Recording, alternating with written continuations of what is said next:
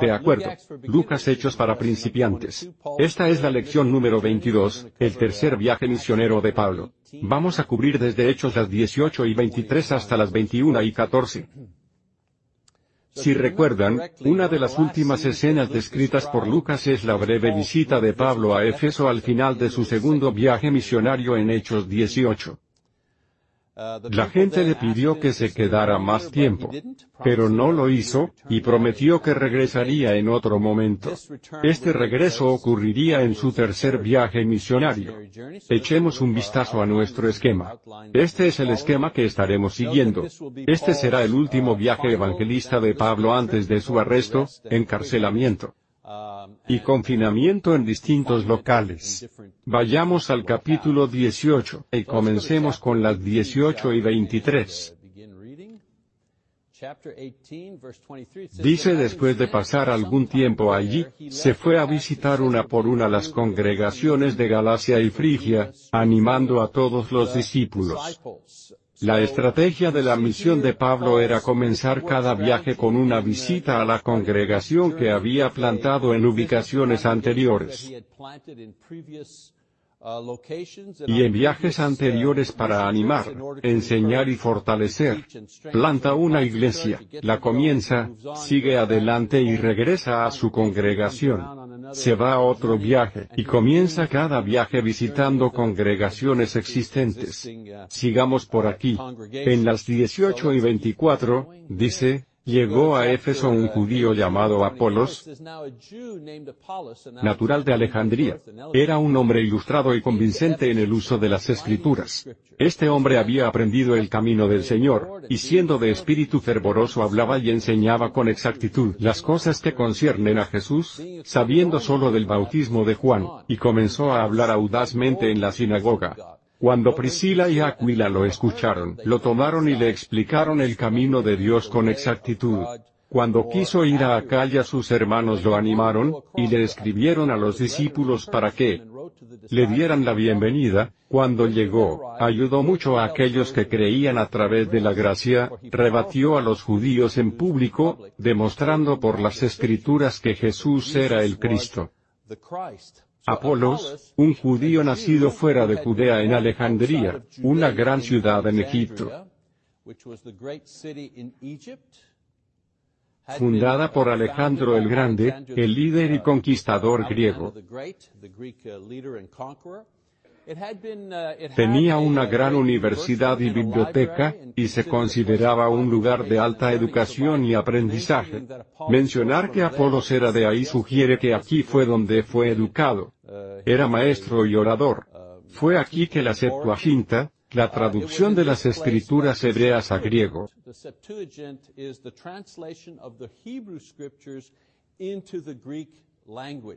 había un tiempo en que menos y menos judíos hablaban hebreo, y más hablaban griego.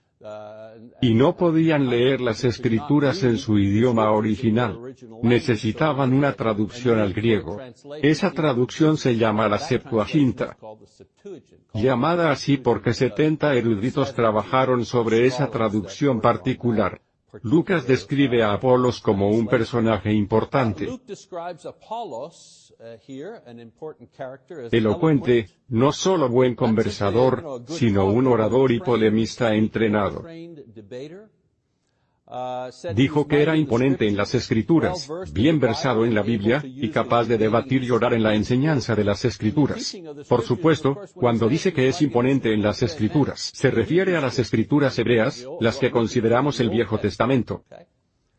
Siempre es interesante hacer notar que probaron que Jesucristo usaba solo las escrituras que tenían entonces, las escrituras judías.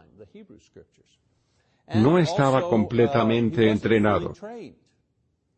Algunos de los discípulos de Juan Bautista le habían enseñado sobre Jesús, y así enseñaba efectivamente lo que Juan Bautista había enseñado.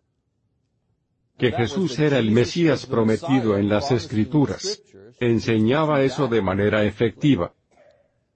El hecho de que Lucas decía que solo conocía el bautismo de Juan sugiere que Apolo se hizo discípulo de Juan recibiendo de él su bautismo. pero no estaba consciente de todo el ministerio de Jesús que incluía su muerte y resurrección así como su ascensión, y la gran comisión a los apóstoles, de ir, a predicar el Evangelio y bautizar a todos los creyentes arrepentidos en nombre de Jesús. Esto puede explicar por qué después de aprender más sobre el camino, así es como se referían a la cristiandad. Al principio, el camino no fue bautizado de nuevo, había recibido el bautizo de Juan, como los apóstoles. ¿Han notado que los apóstoles no fueron vueltos a bautizar? ¿Por qué? Porque habían recibido el bautismo de Juan, que era el bautismo que necesitaban cuando Juan estaba bautizando lo habían hecho de manera justificada. Apolos fue uno de ellos. Fue alguien que recibió el bautismo de Juan cuando el bautismo de Juan era necesario. En efecto, no necesitaba ser bautizado de nuevo. Tras el día del Pentecostés.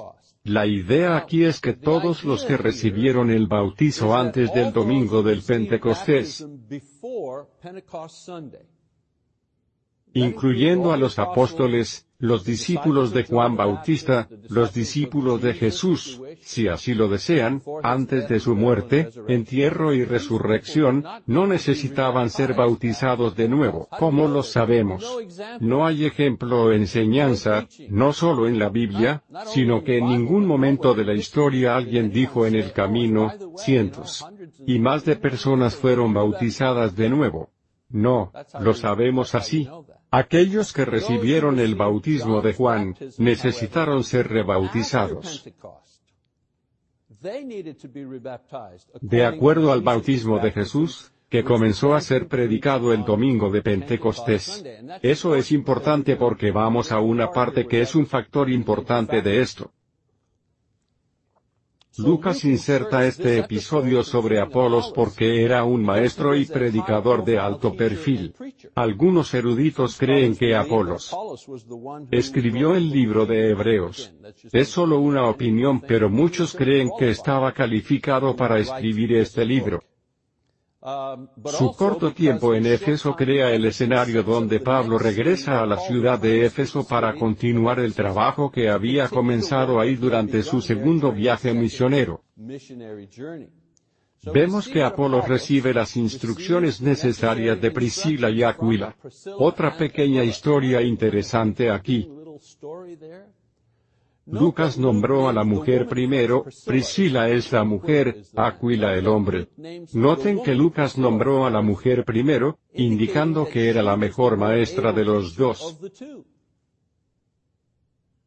Esto no contradecía las instrucciones de Pablo, ya saben, restringir que las mujeres enseñaran a hombres en la asamblea colectiva cuando la iglesia se juntaba. Esto era un asunto privado, no tomaba lugar en encuentros de la iglesia para adoración pública.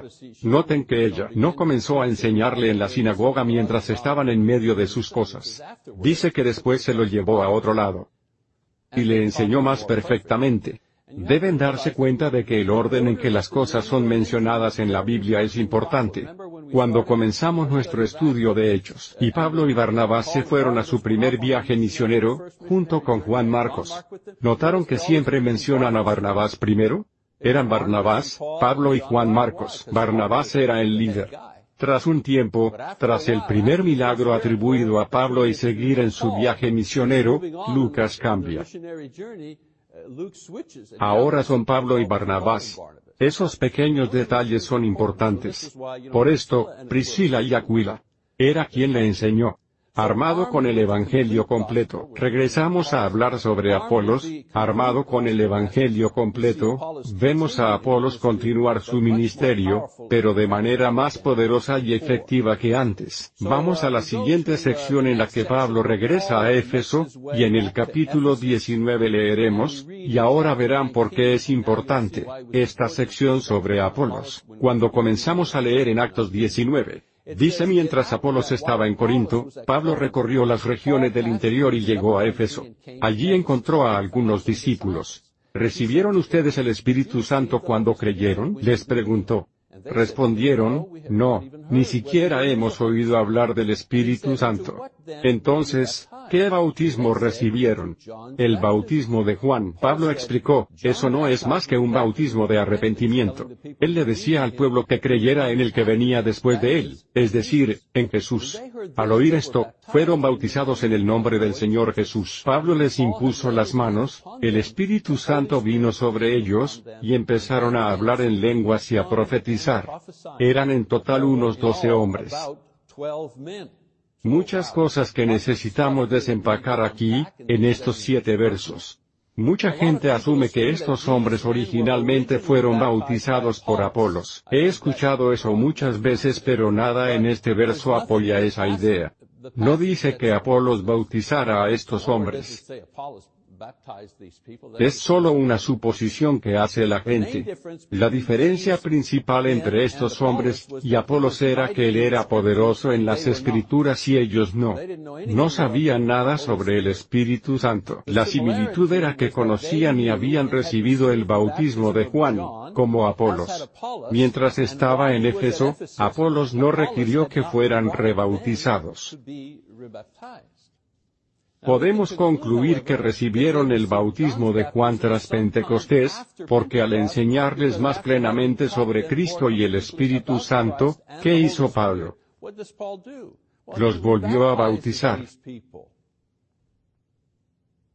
Es interesante notar dos cosas aquí. Una es que Pablo basa su pregunta sobre la recepción del Espíritu Santo, en el tipo de bautismo que recibieron. Piensen en ello un minuto. No dijo, ¿qué tipo de experiencia tuvieron? O, ¿qué sintieron cuando fueron bautizados? No preguntó eso, en conexión con el Espíritu Santo. No dijo, ¿se sintieron poderosos? ¿Recibieron nuevos conocimientos? No dijo eso. Dijo, ¿qué tipo de bautismo, en conexión con el Espíritu Santo, qué tipo de bautismo recibieron? ¿Recibieron al Espíritu? Ni siquiera conocemos al Espíritu. ¿De qué está hablando aquí? Cuando les habla, ¿qué les está preguntando? ¿Está hablando sobre empoderamiento o residencia? Está hablando sobre la residencia del Espíritu Santo, que es dado y recibido a través del bautismo de Jesús, no el de Juan, ¿verdad? ¿De qué trataba el bautismo de Juan? De preparación. Trataba del perdón de los pecados, pero Juan nunca habló sobre el Espíritu Santo en conexión con su propio bautismo. Lo segundo es que Pablo transfiere que, cuando les impone las manos y comienzan a hablar en lenguas, que les transfirió a través de sus manos. Les dio poder. Es una sección hermosa, porque habla de cosas muy complicadas en términos muy sencillos. Muestra la diferencia entre ambos. Dice, si recibes el Espíritu, ¿qué bautismo recibiste? Y dijeron no, nunca hemos oído sobre el Espíritu. Obviamente no habían oído sobre el bautismo de Jesús, por el perdón de los pecados y la recepción del Espíritu Santo. Hechos las 2 y 38 no sabían sobre eso. Los vuelve a bautizar. Les pone las manos encima y reciben poder. ¿Cómo lo sabemos? Porque comienzan a hablar en lenguas. Demostraron ser recipientes del poder. Se convirtieron en los primeros conversos. En Éfeso, en Hechos 19, Continuamos leyendo. Pablo entró en la sinagoga y habló allí con toda valentía durante tres meses acerca del reino de Dios, tratando de convencerlos. Pero algunos se negaron obstinadamente a creer, y ante la congregación hablaban mal del camino. Se alejó de ellos y formó un grupo con los discípulos, y a diario debatía en la escuela de Tirano. Esto continuó por espacio de dos años, de modo que todos los judíos, y los griegos que vivían en la provincia de Asia escucharon la palabra del Señor el patrón familiar de predicarle a los judíos que reaccionaron negativamente, y luego Pablo yendo a los gentiles. Lucas registra que Pablo pasó mucho tiempo en Éfeso. Fueron dos años. Generalmente no se quedaba tanto. En ningún lugar.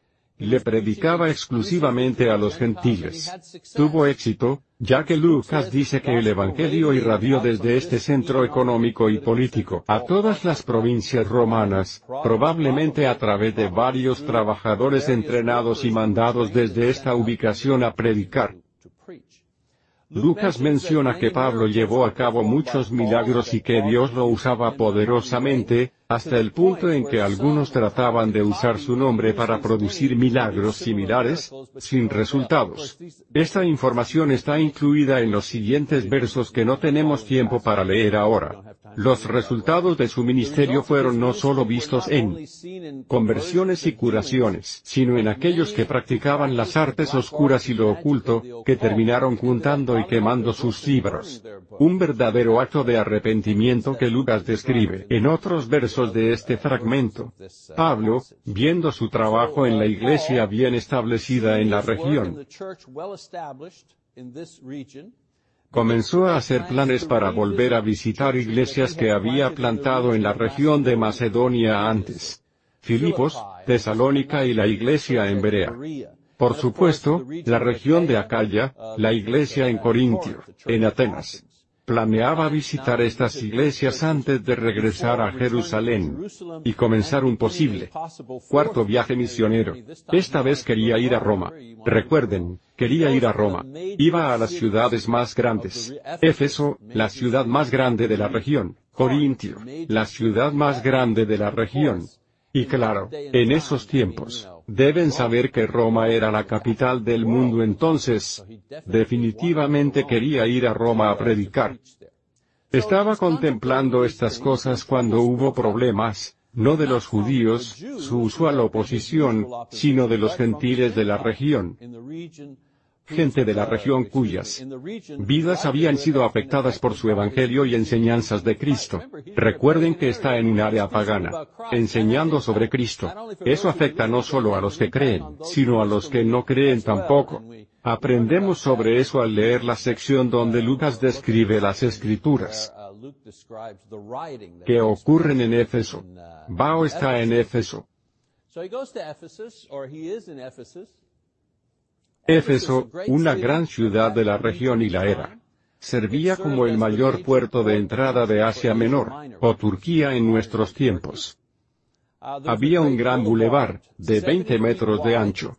Hoy eso no es gran cosa pero en esos días, un bulevar tan grande era bastante increíble. Pasaba por toda la ciudad. En esos tiempos, la población de Éfeso era 300.000 personas. Una población tan grande era increíble para la era. Muchas calles estaban recubiertas de mármol, habían baños públicos. El teatro en Éfeso podía recibir hasta 50.000 espectadores. La principal estructura, por supuesto, era el templo de la diosa Diana, Artemisa para los griegos, ubicado aquí. Era considerado una de las siete maravillas del mundo antiguo. En mitología griega, a Diana se le describía como hija de los dioses Zeus y Leto. Era la gemela de Apolos, venerada como diosa de la cacería, de animales salvajes, la naturaleza, el parto, y protectora de jóvenes vírgenes. Alrededor del templo había una comunidad donde vivían los artesanos, que ganaban bien haciendo monedas y estatuas, como ven en la imagen aquí. Ganaban buen dinero haciendo estas cosas. En honor de la diosa Diana. Estaban organizados en un gremio, o diríamos hoy, un sindicato. Tenían mucha influencia en una ciudad como Éfeso, donde la cultura, religión y política se mezclaban en su totalidad. A esto llega Pablo, el apóstol, y por dos años predica y enseña que solo hay un Dios, y no es Diana. Si no tienes éxito, Nadie te presta atención. Pero cuando comienzas a tener éxito, es cuando la gente comienza a apilar sus cuchillos. Es lo mismo aquí. Él predicaba que solo hay un Dios, y que el culto y obediencia a Dios se expresa obedeciendo y siguiendo solo a Jesucristo. Parte del estilo de vida cristiano requiere abandonar ídolos inútiles como Diana, y dar la vida y recursos a Jesús, no al templo y a las baratijas religiosas que vendían. Iban a haber problemas. Voy a ir adelante. Vamos al 19 y empezar en el verso 23. Dice por aquellos días se produjo un gran disturbio. A propósito del camino, noten que siempre lo llaman el camino. Esto es la cristiandad. Un platero llamado Demetrio, que hacía figuras en plata del templo de Artemisa, proporcionaba a los artesanos no poca ganancia, los reunió con otros obreros del ramo, y les dijo, compañeros, ustedes saben que obtenemos buenos ingresos de este oficio. Les consta además que el tal Pablo ha logrado persuadir a mucha gente, no solo en Éfeso, sino en casi toda la provincia de Asia, y sostiene que no son dioses los que se hacen con las manos Ahora bien, no solo hay el peligro de que se desprestigie nuestro oficio, sino también de que el templo de la gran diosa Artemisa sea menospreciado, y que la diosa misma, a quien adoran en Asia y el mundo entero, sea despojada de su divina majestad. Lucas describe el disturbio y las amenazas contra Pablo, la gente arrastrando a algunos de sus socios al teatro, gritando, confusión por todos lados. Un oficial de la ciudad acalla a la multitud, y les advierte que podrían estar en problemas por su reunión ilegal. Solo leí la sección donde el tipo del sindicato crea problemas. Lo que sigue es un disturbio en que toda la ciudad se junta en la arena que les mostré antes. Se juntan ahí. Y quieren lastimar a Pablo. Finalmente, un oficial de la ciudad les dice no tenemos un permiso para esto, básicamente, no tenemos derecho a estar aquí, haciendo un disturbio, y vamos a meternos en problemas si seguimos. Eso calma a la gente. Este evento le señala a Pablo que es hora de dejar la ciudad y su trabajo y llevar el ministerio a otro lado. No significa que deja el ministerio, pero de repente está atrayendo mucha atención negativa a la cristiandad. Siente es mejor idea irme de aquí para que los discípulos puedan continuar con su trabajo. Pablo se va a Troas, en el pequeño mapa de aquí. Eso es Troas. Lucas resume el viaje de Pablo a través de Macedonia, animando a las iglesias ahí y evitando otra trama judía para herirlo, hasta llegar a Troas, donde había recibido la visión que lo llevó a su ministerio exitoso en Macedonia. Recuerden que en Troas vio una visión que le dijo ven a Macedonia, necesitamos ayuda. Regresa ahí, Hechos 22.712, de nuevo nos adelantaremos un poco. El primer día de la semana nos reunimos para partir el pan. Mucha gente pregunta, ¿por qué hacer comunión cada domingo? Porque leemos, no solo aquí sino en muchos lugares algo como esto, el primer día de la semana nos reunimos para partir el pan. Era un hábito reunirse el primer día de la semana para partir el pan, lo que significa hacer comunión. Como iba a salir al día siguiente, Pablo estuvo hablando a los creyentes, y prolongó su discurso hasta la medianoche. En el cuarto del piso superior donde estábamos reunidos había muchas lámparas. Un joven llamado Eutico, que estaba sentado en una ventana, comenzó a dormirse mientras Pablo alargaba su discurso. Cuando se quedó profundamente dormido, se cayó desde el tercer piso y lo recogieron muerto. Pablo bajó, se echó sobre el joven, y lo abrazó. No se alarmen, les dijo, está vivo. Luego volvió a subir, partió el pan y comió. Siguió hablando hasta el amanecer, y entonces se fue. Al joven se lo llevaron vivo a su casa, para gran consuelo de todos. Los predicadores siempre bromean cuando leen esto, ¿piensan que mi sermón es largo? El de él siguió hasta medianoche. Lucas describió este milagro de manera ordinaria. Eso es el detalle. Dice que el niño estaba muerto. Lucas simplemente dice que Pablo bajó, lo abrazó, y lo regresó a la vida. Lo dice de manera ordinaria. Una caída de 10 metros. ¿Es eso suficiente para matarte? Sí, por supuesto, es suficiente. Y sin embargo trae al chico de regreso con una palabra. La habilidad de Lucas es poder describir en detalle eventos espirituales, haciéndolos verse naturales, familiares y reales. Esto ocurrió en una cultura y un tiempo muy alejados de los nuestros, pero podemos vernos reflejados en el estudio de la Biblia y la gente, incluso en la somnolencia del chico. no diré nombres, pero cuando estoy enseñando o predicando, y seguro Marty también, sabemos quién está dormido. Lo sabemos, podemos verlo. Solo no decimos nombres por ahora. Esa regla puede cambiar con el tiempo. Seguiremos con Hechos 20, un poco más adelante. La despedida de Pablo a los ancianos, o la despedida a la gente en Éfeso. Lucas continúa su registro meticuloso de los movimientos de Pablo, describiendo los detalles de su viaje de Éfeso a través de Macedonia, de regreso a Troas y a Mileto, una ciudad costera, al sur de Éfeso. En Actos las 20 y 16 aprendemos que la meta de Pablo es regresar a Jerusalén para el día del Pentecostés, un viaje que le causará algo de sufrimiento. Una vez que llega a Mileto, Pablo llama a los ancianos de Éfeso para que se encuentren con él ahí. Comparte varias cosas importantes con ellos. Otra sección importante con mucha información importante sobre la iglesia. Retomemos en las 20 y 17. Desde Mileto, Pablo mandó llamar a los ancianos de la iglesia de Éfeso.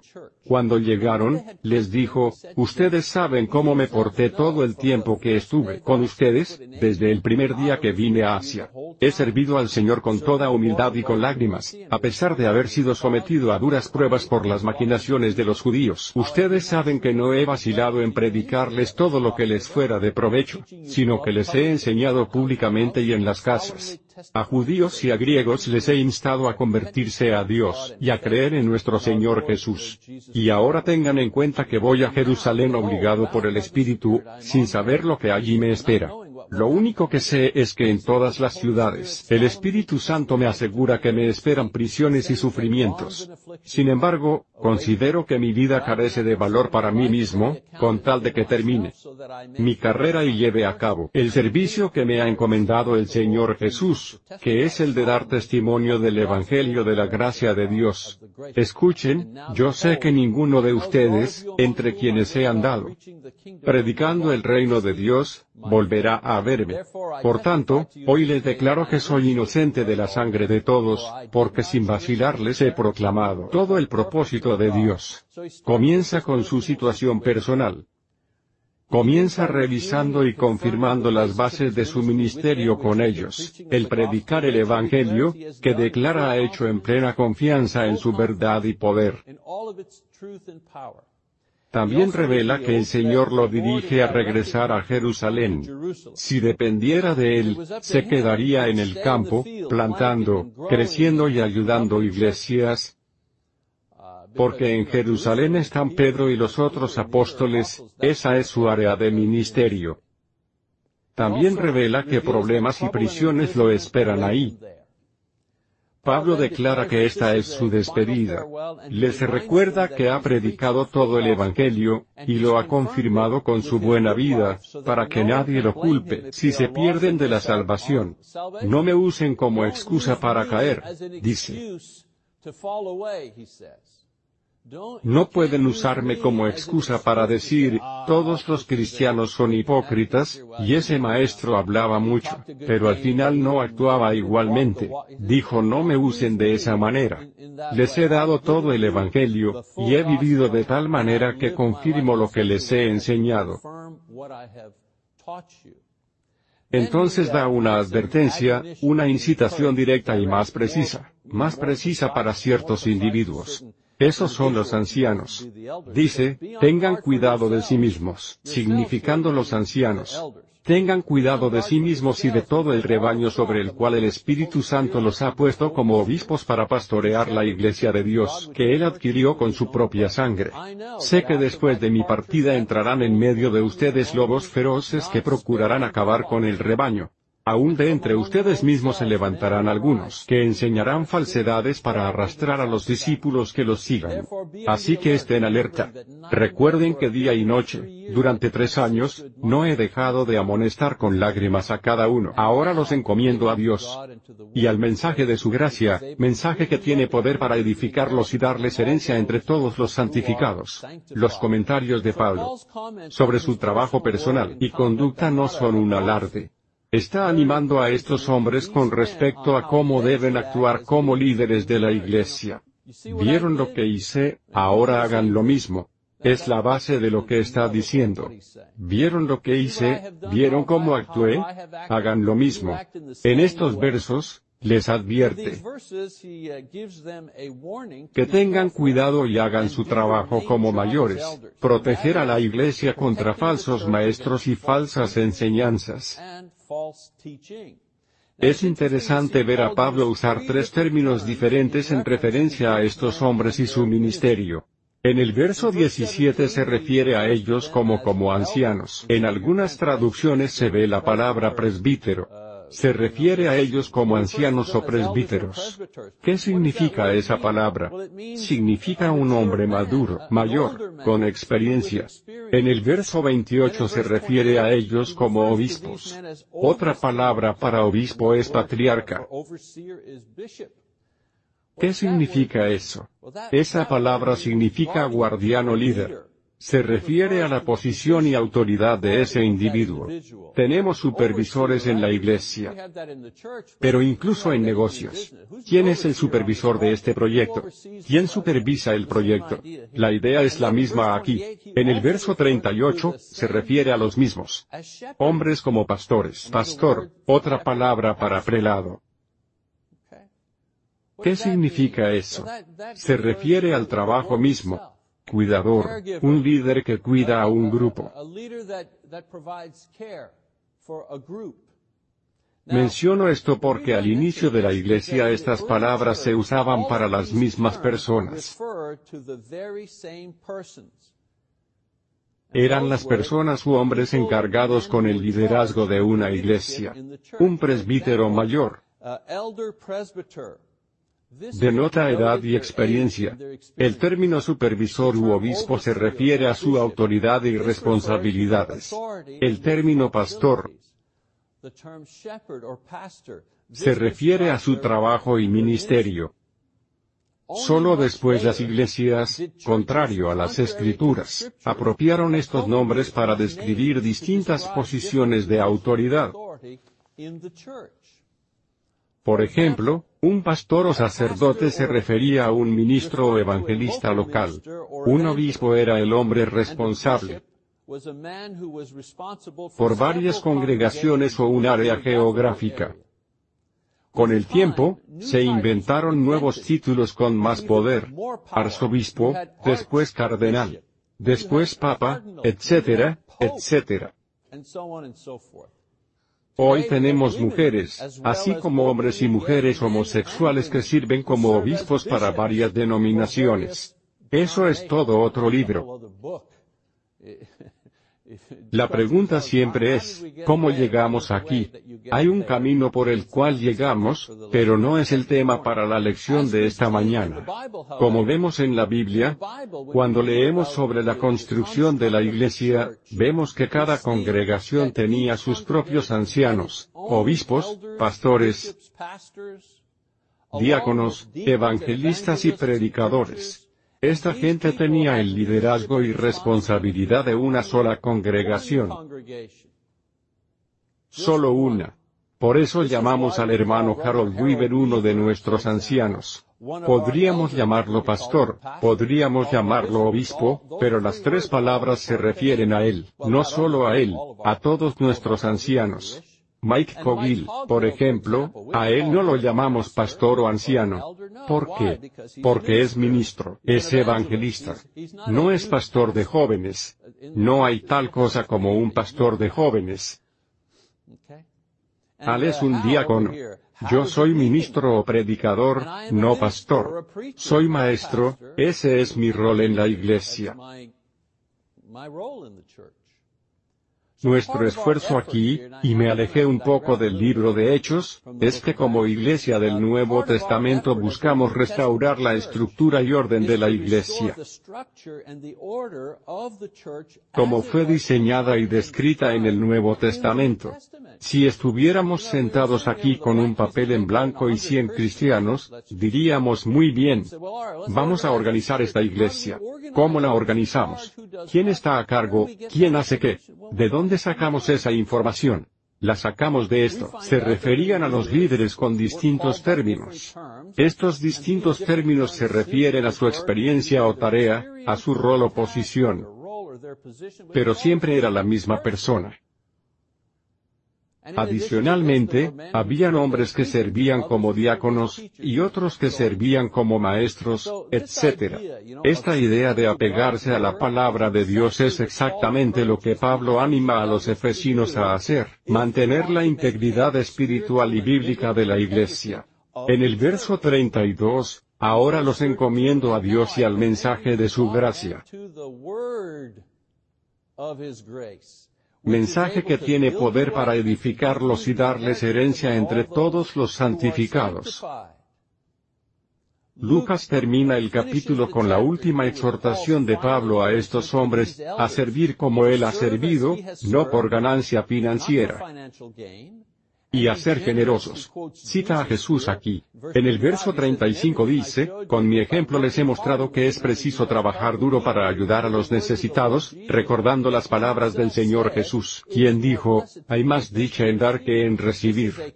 Es una cita de Jesús que no se encuentra en el Evangelio. Es interesante que cite esto. La escena termina con una despedida emocional, pues Lucas denota que esta será la última vez que verán a Pablo. Nos vamos al capítulo 21. Lucas esboza el viaje de Pablo de regreso a Jerusalén, y los problemas que lo esperan ahí. Recibió varias advertencias de no regresar pero insiste en llegar a la ciudad como leímos en la sección que describe la última profecía que lo espera en Jerusalén. Leamos esa sección. Dice, nosotros continuamos nuestro viaje en barco desde Tiro y arribamos a Tolemaida, donde saludamos a los hermanos y nos quedamos con ellos un día. Ocho al día siguiente salimos. Y llegamos a Cesarea, y nos hospedamos en casa de Felipe el Evangelista, que era uno de los siete. Este tenía cuatro hijas solteras que profetizaban. Llevábamos allí varios días cuando bajó de Judea un profeta llamado Ágabo. Este vino a vernos y, tomando el cinturón de Pablo, se ató con él de pies y manos, y dijo, Así dice el Espíritu Santo, de esta manera atarán los judíos de Jerusalén al dueño de este cinturón, y lo entregarán en manos de los gentiles. Al oír esto, nosotros y los de aquel lugar le rogamos a Pablo que no subiera a Jerusalén. ¿Por qué lloran? Me parten el alma, respondió Pablo. Por el nombre del Señor Jesús estoy dispuesto no solo a ser atado, sino también a morir en Jerusalén. Como no se dejaba convencer, desistimos, exclamando, que se haga la voluntad del Señor. Lucas se incluye en el grupo que le advierte a Pablo. Dice nosotros, ¿Dónde está? En el verso 14, como no se dejaba convencer, desistimos. Eso incluye a Pablo. Pablo estaba ahí mirando lo que estaba ocurriendo.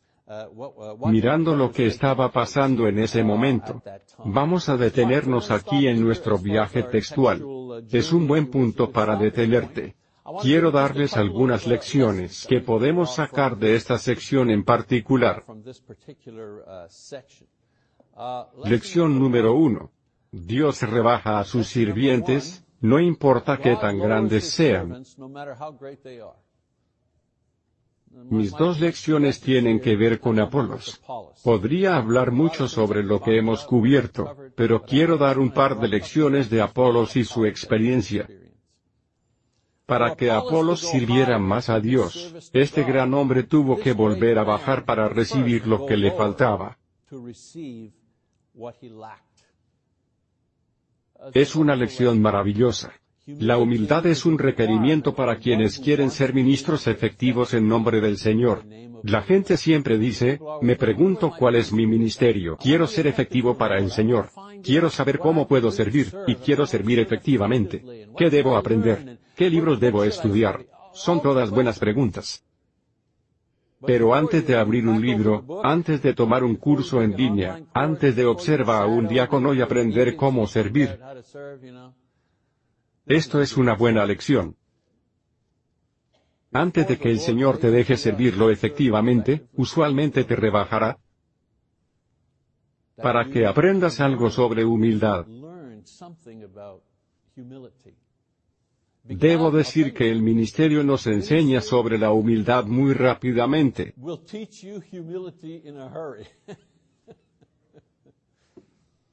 Más nos vale estar abiertos a la idea de tener experiencias de humildad si decidimos entrar al ministerio. No quiero decir algo como voy a ser ministro profesional, voy a dejar mi trabajo, voy a estudiar y me convertiré en predicador o misionero. Incluso si deciden quiero involucrarme con gente en la iglesia y quiero servir, estén listos para sentirse humillados, porque es una lección en humildad. Número 2, y son solo dos. Prediquen lo que sepan porque nunca sabrán todo. Apolos no tenía información importante sobre Jesús y el Evangelio. Pero empezó su camino de igual manera, y Dios agregó lo que necesitaba a su tiempo. Mi punto es que a veces usamos nuestra falta de conocimiento como una excusa para no hacer nada. No puedo enseñar. No puedo dar una clase. No podría ir al auditorio y comenzar a dar la clase.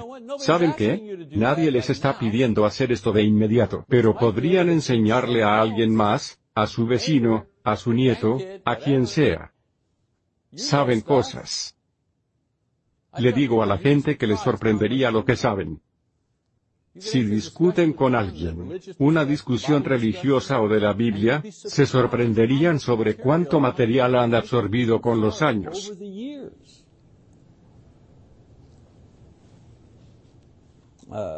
En Canadá, donde estaba predicando y enseñando, tenía una clase sobre evangelizar a la comunidad y esas cosas. Algunas personas decían, no sé dónde comenzar. ¿Dónde comienzo? Son 66 libros. ¿Dónde comienzo? ¿Hechos? ¿Mateo? Les digo que comiencen con su historia. Comiencen con su historia. ¿Cómo se hicieron cristianos? ¿Cómo fue? Eran un niño en la iglesia, y solían venir a la iglesia, y fueron a VBS como niños. Después, comenzaron en un campamento, luego se hicieron adultos y casaron, y si no eran cristianos y su esposa sí, ella los llevó a la iglesia. Un día el predicador dijo algo que les llamó la atención, e hicieron una pregunta y comenzaron un estudio de la Biblia con ellos, y cuando dijeron esto y lo otro realmente les pegó duro. Cuenten su historia. Saben su historia. No se sienten avergonzados por su historia. No olvidarán hechos sobre su historia. Pueden responder cualquier pregunta sobre su historia. Comiencen con su historia. Les garantizo que eso los llevará naturalmente a otras cosas. Prediquen lo que saben. Nunca sabrán todo. La próxima semana, nuestra tarea de lectura, Hechos las 21 y 15 a las 23 y 11. Estamos casi al final aquí. Muchas gracias por su atención. Los veré la próxima semana.